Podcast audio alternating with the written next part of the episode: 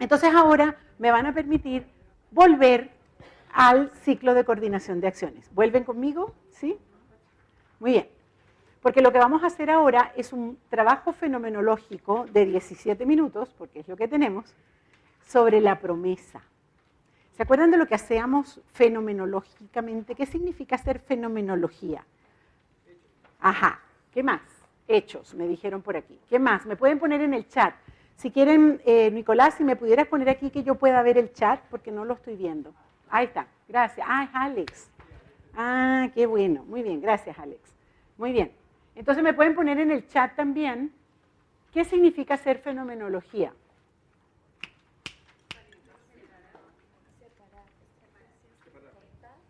Eso es hacer distinciones.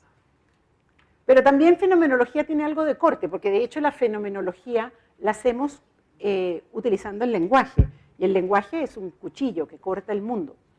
¿Qué más hacemos cuando hacemos fenomenología? Antes me decían ustedes encontrarme con los hechos. Está muy bien. ¿Qué más? Mm. Es encontrarme con algo que pasó o que está pasando. Porque puedo hacer fenomenología sobre el presente. ¿sí? No tanto que no tiene explicación, tu nombre no lo veo, mi corazón. Ofelia. No tanto que, Ofelia me dice, em, ¿cómo me lo dijiste? Repítemelo. Que no tiene explicación. Yo te iba a decir, no es que no tenga explicación, es que suspendo la explicación. ¿Sí?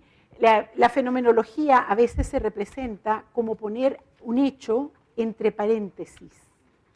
Poner entre paréntesis significa suspender por un ratito la explicación y encontrarme con el hecho mismo. Eso es hacer fenomenología. Bien, es bien importante que lo tengan esto claro porque la fenomenología es una herramienta fundamental en el coaching en donde yo le digo a mi coachee, suspende el cuento por un ratito y déjame encontrarme con los hechos. No se lo digo así, por supuesto, pero es lo que hago. ¿sí? Cuando yo le pregunto cómo lo viviste, dónde lo experimentas, qué sientes cuando te pasa lo que te pasa, eh, ahí estoy buscando hacer fenomenología sobre lo que mi coachee me está entregando. No me cuentes la explicación que te das sobre los hechos, cuéntame los hechos. Cuándo, cómo, cuánto, durante cuánto tiempo, qué sentías, qué te pasó en el cuerpo. Eso es hacer fenomenología. ¿Bien? No, porque la, razón, que en realidad es el lenguaje, sigue, sigue operando. Voy a meter ese vaso de agua para adentro porque como este es un área de circulación, gracias. Em, la razón que es nuestro lenguaje sigue operando. Es usar el lenguaje para encontrarme con lo que pasó con el fenómeno. ¿sí? ¿Tú eres chileno? Es subir el chancho en la batea. no, es, un, es, un, dicho muy antiguo, pero subir el chancho en la batea es arrinconar el fenómeno, ¿sí? Y mantenerlo allí, hasta que lo, después empezamos a generar explicaciones y cuentos, pero es encontrarme con el hecho. Y eso es lo que quiero que hagamos ahora con la promesa. Vamos a hacer fenomenología sobre la promesa.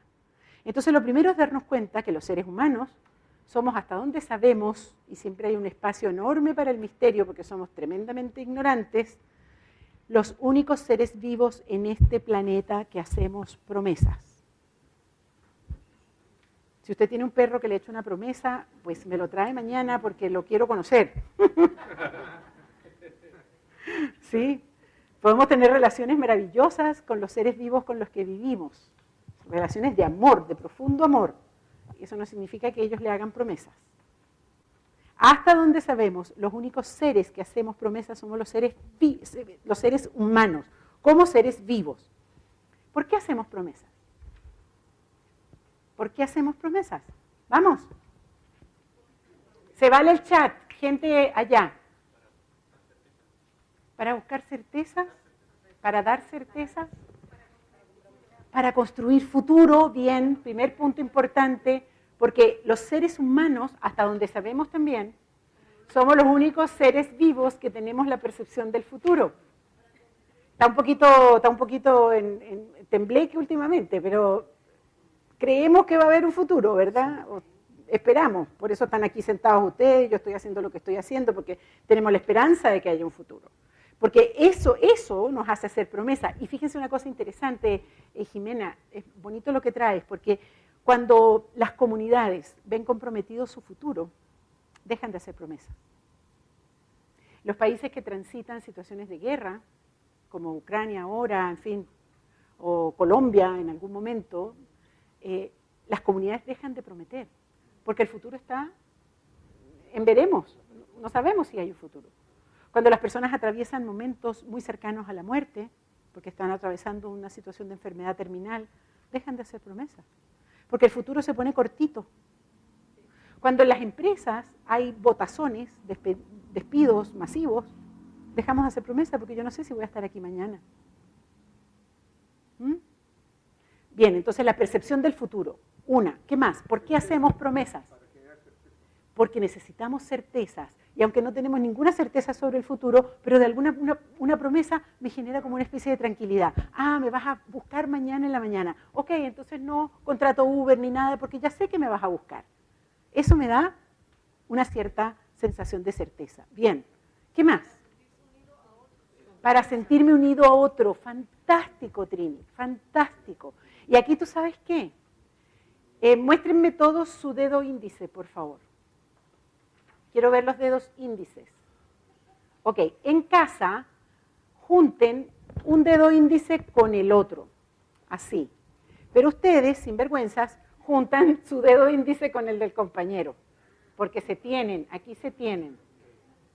Ok, pero no se crucen tanto, porque quiero que sientan, dame tu otro dedo índice. ¿No? Usted tiene dos índices. Eso. Repártese. Ok. Sientan la fuerza. Atención en la fuerza con ese dedo índice. Esto es el acto de prometer. Es juntar mi fuerza con la tuya.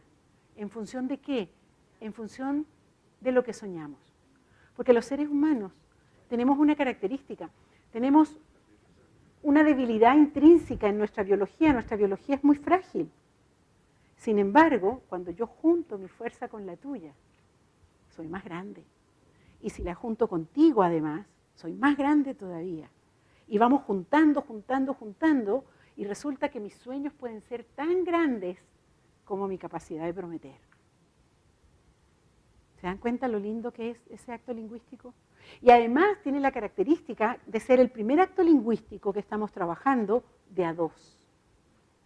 Fíjense, porque hasta ahora trabajamos con los juicios, con las afirmaciones, eh, trabajamos eh, con las peticiones hoy. La petición ya me asoma un otro. Pero la promesa es como cuando yo me subo al avión y me pongo el cinturón de, de seguridad, ¿verdad? y agarro un lado y agarro el otro y suena clic. Ese clic es la promesa. Es el acto de engarzar mi fuerza con la tuya. ¿Qué más? ¿Qué más me, muestra la promesa? ¿Por qué hacemos promesas? Pónganse así como evolucionólogos, como si fueran biólogos evolucionistas, y piensen en la promesa como un artefacto producto de la evolución. ¿Por qué generamos las promesas? ¿Y por qué necesitamos la confianza? Aquí me dicen por la confianza. No veo el chat. Se me desapareció otra vez mi Alex. ¿Y para qué? ¿Por qué la promesa la conectas con la sobrevivencia? Ya, ¿y por qué necesitas confiar en el otro? ¿Y por qué soy un ser social? Te das cuenta que estoy como un salmón tirando para arriba, para arriba, aguas arriba, aguas arriba. ¿Por qué somos seres sociales? Porque también yo puedo ver el hecho de ser seres sociales como un artefacto evolutivo que los seres humanos creamos. ¿Por qué? ¿Por qué? ¿Qué necesidad?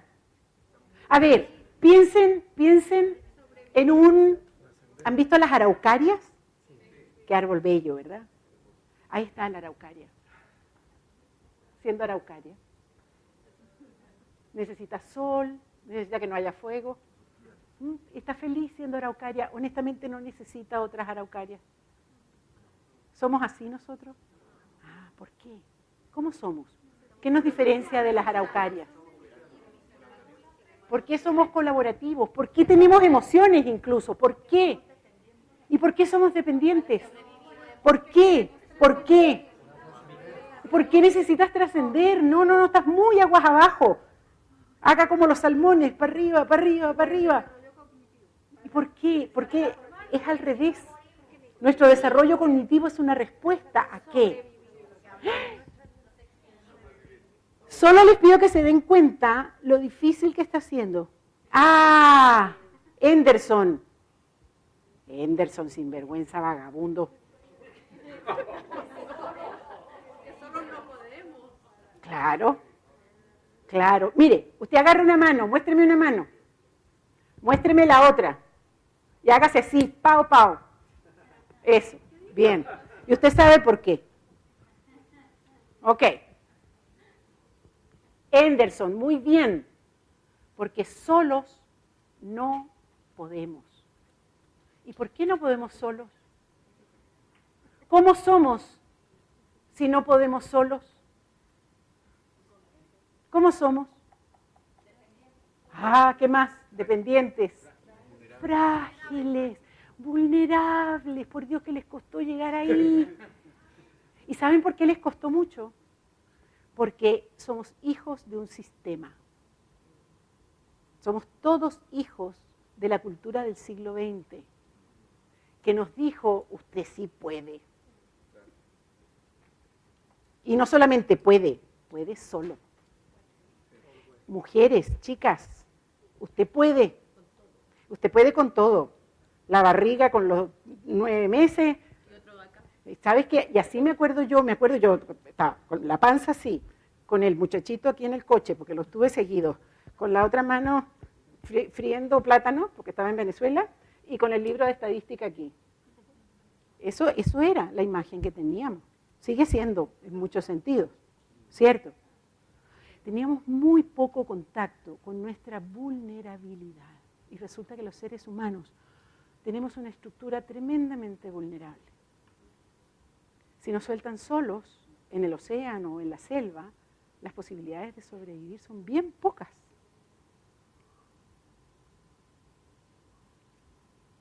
Entonces, ¿qué hicimos? Nos convertimos en seres sociales. Creamos las emociones que nos hacen falta para ser seres sociales. Inventamos el lenguaje e inventamos la posibilidad de unir mi fuerza con la tuya, que es la promesa. ¿Lo ven? Sí, yo aprieto más duro todavía. Muy bien, muy bien. Entonces, no puedo. No puedo, Adrián, porque mira, cada vez que vayan a hacer una pregunta, miren para atrás, allá está el tiempo. Sí, tengo tres minutos y siete láminas que les quiero mostrar. Pero ahora ya no puedo con mi curiosidad, es horrible. Soy, soy un ser insoportable. Adrián, dime. Has dicho, inventamos las emociones. Ajá. Bueno, claro. No, bueno, sí, tienes toda la razón. Es un, es un, no, es un antropocentrismo lo que acabo de hacer porque no, nosotros en realidad no inventamos nada. La evolución no la, no la gobernamos por la conciencia, la evolución nos pasó. ¿sí? Entonces, nunca te olvides de la araucaria, hasta donde sabemos, porque yo estoy convencida que las plantas sienten y, y tienen emociones. Pero bueno, hasta donde sabemos, las araucarias no tienen la estructura emocional que nosotros tenemos, porque evolutivamente no les ha hecho falta. Pero nosotros desarrollamos las emociones la, emoción de la cooperación, la emoción de la ternura, todas las emociones que trabajamos ahora, las, se, desarrollaron evolutivamente para convertirnos en seres sociales. Porque cuando estamos juntos podemos sobrevivir. El que no tuvo esas emociones o el que no logró eh, desarrollar esa fuerza, murió, no tuvo descendencia y sus hijitos no andan con nosotros aquí. Es simple. ¿Sí? ¿Qué pasó? ok, muy bien. Ok, entonces, ahora sí, ¿te contesté? Sí. Perdón, pero el, tiempo es un, es un must aquí. Ok. Voy a necesitar un poquito más de tiempo. Qué bueno. Ok, unos 10 minutitos. Vivimos en redes de promesas. Denme ejemplos de las redes de promesas en las que vivimos. El matrimonio, bien, siempre sale el matrimonio de primero, qué desgracia. los amigos, el trabajo, sí. La política, bien, por Dios que está en crisis. ¿El, qué, perdón? La familia. La educación, ah, esa es buenísima. Paro estos seres, los paro, ¿verdad? De parir, del verbo parir. Los hago crecer, los alimento, los duermo, les saco los chanchitos, todo, todo el cuento, ¿verdad? Y cuando ya tiene como tres años, agarro su tierna manito, voy y se lo entrego a una señora que conocí antes de ayer. ¿Cierto? Y se la entrego. Y se va feliz. el muérgano. ¿Qué recibo a cambio de la luz de mis ojos? Una promesa. ¿Qué dice la promesa en el colegio? Lo voy a cuidar, no voy a abusar sexualmente de ellos, le voy a enseñar algunas cosas, no le voy a permitir que salga solo a la calle, etc. Esa es la promesa del colegio. Todo, todo ese tipo de intercambios implican promesas. ¿Bien? El banco es una promesa.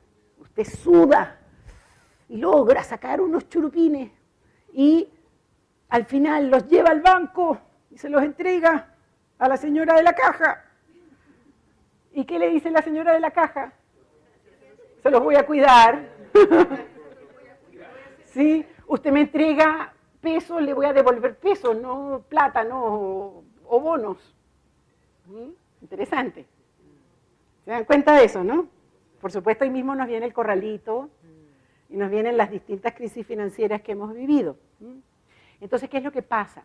Vivimos en esta red de promesas que garantiza un cierto nivel de confianza con el que yo salgo al mundo. Esta mañana cuando yo decía, cuidado cuando anden con la calle porque los pueden robar, eh, creo que fue Claudia que decía, ay, qué pena que esté pasando eso.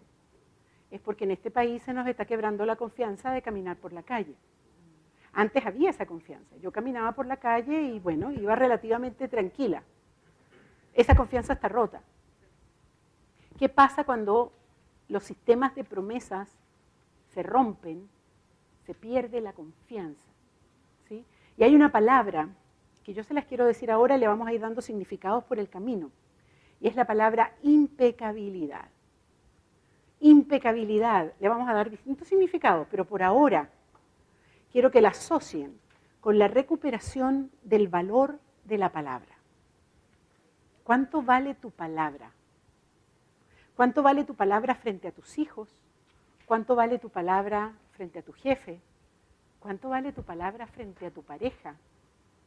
¿Cuánto vale tu palabra frente a la comunidad? Y el valor de mi palabra está directamente relacionado con la forma como me muevo en el territorio de las promesas y con la impecabilidad de la que soy capaz. ¿Mm? Ok, si vivimos en redes de promesas y yo le saco un pedacito así al sistema de promesas y lo pongo en un microscopio, lo que voy a ver es lo que está en la lámina 20, por favor.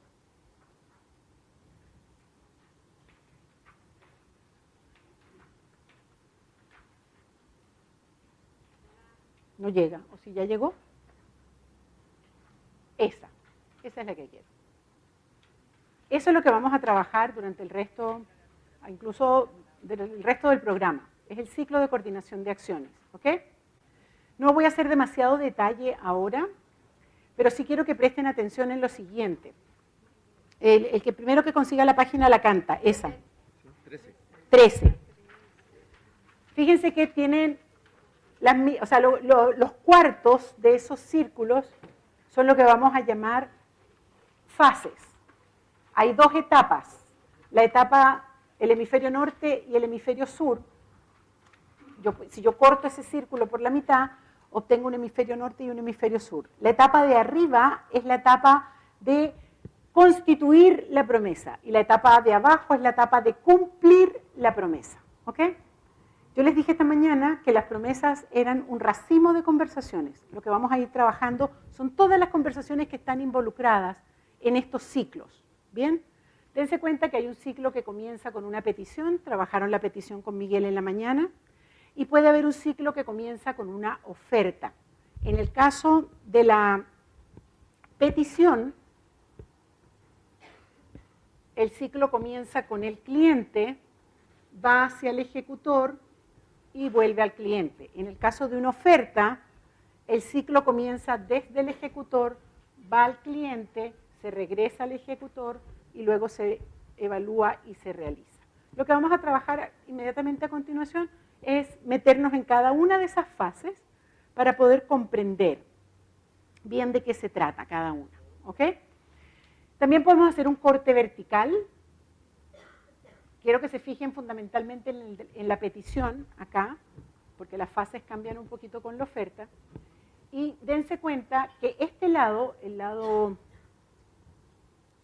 bueno, mirándolo así me prefiero, el lado izquierdo lo llamamos el lado oscuro de la luna. ¿Por qué? Porque son misteriosas estas dos fases.